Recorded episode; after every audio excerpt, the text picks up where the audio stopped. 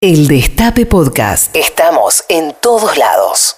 Seguramente con la cantidad de dinero que está poniendo el gobierno nacional en manos de los que menos tienen, puede haber una suba de consumo, una reactivación que no sabemos de qué grado, si leve o moderada, difícilmente fuerte, pero que da un alivio claramente, porque la gente deja de caer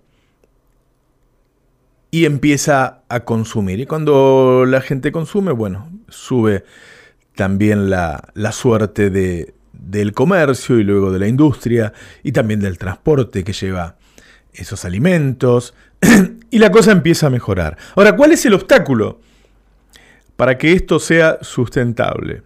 Los precios.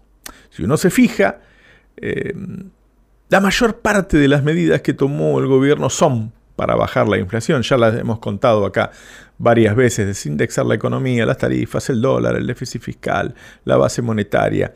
Eh, ahora, cuando vos te fijas cuánto dio, hay tres consultoras que lo hicieron, recuerdo que una de ellas es CESO, otra es internacional, eh, cuánto subieron los alimentos. Eh, comparando la primera semana de enero con la primera semana de diciembre, los alimentos subieron un 4% es un montón. Es un montón. Es un nivel de inflación más o menos como el que veníamos teniendo. ¿Es responsabilidad del nuevo gobierno? Obvio que no, porque acaba de asumir. Es una inflación que te dejó el gobierno anterior. Pero lo que queda claro es que un, un, rubro, un sector que cayó tanto como el sector de alimentos, en cuanto le empezás a poner un manguito en el bolsillo a la gente rápidamente rebota el precio. Y a pesar de todas las medidas que pusiste, puede ser tan simple como que dos empresarios se junten o cuatro cadenas de supermercados se junten y mantengan una suba de precios que queda fuera de control del gobierno, más allá de que la Secretaría de Comercio Interior se preocupe por solucionar el problema. Digo, hubo algunos acuerdos para morigerar el efecto de la vuelta del IVA en los productos en los que Macri había hecho esa vivada de sacarlos por dos o tres meses. En el sector mayorista y de pequeños comercios rápidamente se trasladó y en el sector de supermercados se hicieron algunos acuerdos con los grandes fabricantes que rápidamente en los primeros días empezaron a incumplirse porque los supermercados dejan de hacerte en ese producto el 2x1 o el descuento de que en el segundo rubro te haga un 70 o un 80%, que al fin y al cabo es lo mismo que subirte el precio si te saco la promoción. Es decir, hay una situación estructural en Argentina en cuanto a la fabricación y la distribución de los alimentos y la comercialización de los alimentos que hace que cualquier solución que uno tome con la mejor intención e incluso con los mejores cuadros económicos choque contra esos monopolios o oligopolios. Es decir, en algún momento hay que ir hacia una situación más estructural. Esto se ha tratado en todos los países, no es un problema solo de Argentina, pero se ha avanzado. Eh, vos tenés dos empresas que fabrican aceite, Molinos Río de la Plaza y Aceite General de esa, tenés dos que fabrican harina, este, y así en un montón de, rubros, cada vez en más, cada vez en más. Hace 20 años había 25 empresas de fideos y ahora hay dos empresas que tienen el 80% de fideos. Hay dos que tienen el 85% de los lácteos.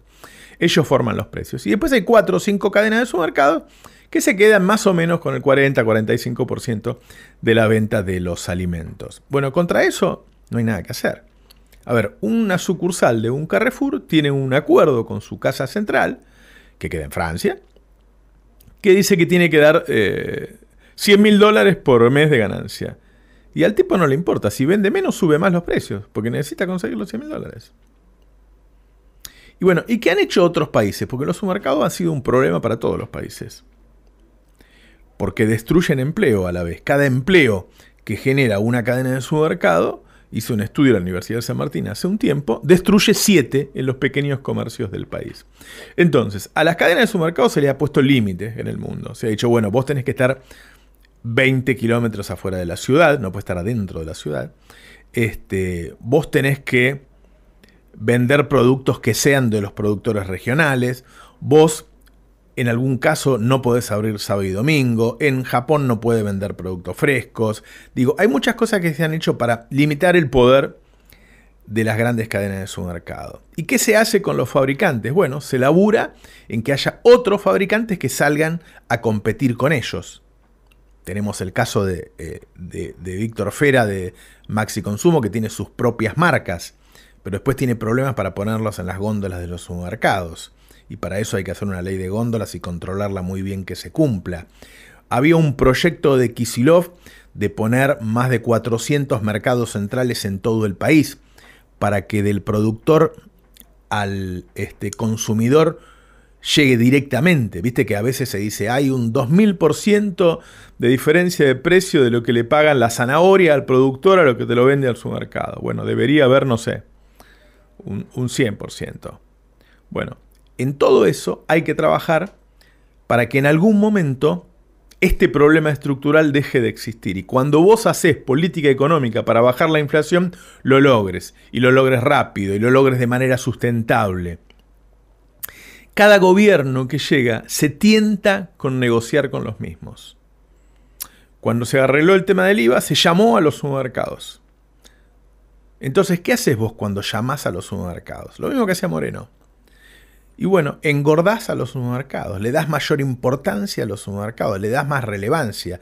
Haces acuerdos con los fabricantes para que le cobre menos al supermercado. Incluso ese fabricante termina cobrándole más después al mayorista que le vende al almacén para eh, recobrar el dinero que dejó en manos del supermercado. Es decir, siempre la urgencia te aleja de lo importante. Salís a negociar rápido con el supermercado porque pensás es que es más fácil negociar con cuatro tipos que con un montón y terminás elevando la importancia, el nivel, la relevancia en el país de esos cuatro tipos que se quedan con nuestras ganancias, que utilizan al consumidor argentino y después se llevan sus ganancias al exterior, que traen, no sé, chanchos de Canadá, quesos de Francia, mermeladas de Bélgica en vez de comprar nuestros productos. Es decir, tiene que haber un cambio estructural para que un país que fabrica tantos alimentos no tenga un precio de los alimentos tan alto. Hoy en Argentina el precio de las tarifas y el precio de los alimentos en relación a los ingresos está en su momento más alto. Si bajamos eso, si los argentinos dejamos de gastar tanto en alimentos y tanto en tarifas, nos va a quedar dinero disponible para gastar en otras cosas. Y entonces se va a reactivar la economía en muchísimos sectores, se va a generar empleo, vamos a tener mayor recaudación. Hay que ir a fondo con los formadores de precio en la Argentina de una vez. Esta es una coalición muy fuerte, con mucho poder. Es capaz de hacerla. No puede ser que estemos teniendo o que sigamos teniendo en los próximos meses niveles de inflación tan altos con la cantidad de medidas macroeconómicas que se tomaron para que eso no ocurra. Estamos chocando contra los monopolios, estamos chocando contra los oligopolios. Hay que ir por ellos. El Destape Podcast. Estamos en todos lados.